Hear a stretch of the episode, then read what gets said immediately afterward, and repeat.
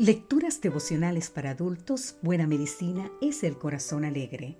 Cortesía del Departamento de Comunicaciones de la Iglesia Dentista del Séptimo Día Gascue en Santo Domingo, capital de la República Dominicana.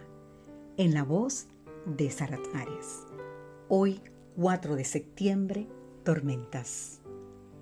Leemos en el libro de Isaías, capítulo 32, versículo 2, y será que el varón como escondedero contra el viento y como refugio contra la tormenta, como arroyos de aguas en tierra de sequedad, como sombra de gran peñasco en tierra calurosa.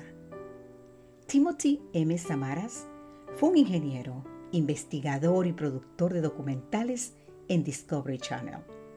Conocido por su fascinación como cazador de tormentas y tornados, en un esfuerzo por comprender mejor estos fenómenos atmosféricos, construyó instrumentos innovadores con la financiación de la National Geographic, siendo favorecido con 18 becas de investigación para su trabajo de campo. Entre sus reconocimientos se encuentra el haber obtenido un récord de la Guinness World Records por haber registrado la mayor caída de presión medida en un tornado en junio del 2003. Casi una década más tarde, el 31 de mayo del 2013, mientras se encontraba grabando un tornado de categoría EF3 cerca del Reno, en Oklahoma, falleció junto a su hijo y un meteorólogo amigo, quedando los tres atrapados en medio de una tormenta cuyos vientos alcanzaron los 475 kilómetros por hora.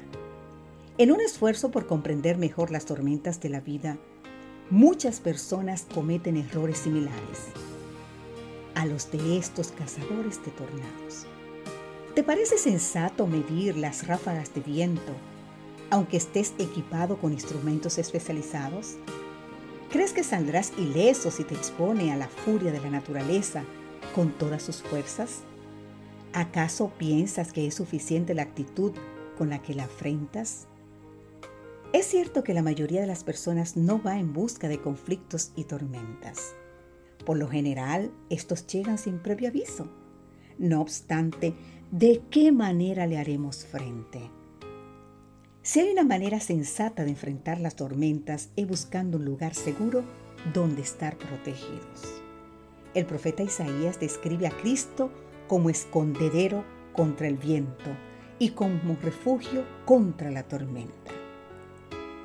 Sé que se trate de tormentas internas en las que los pensamientos y emociones pegan sus golpes más fuertes o de tormentas externas ante las cuales nos vemos insignificantes.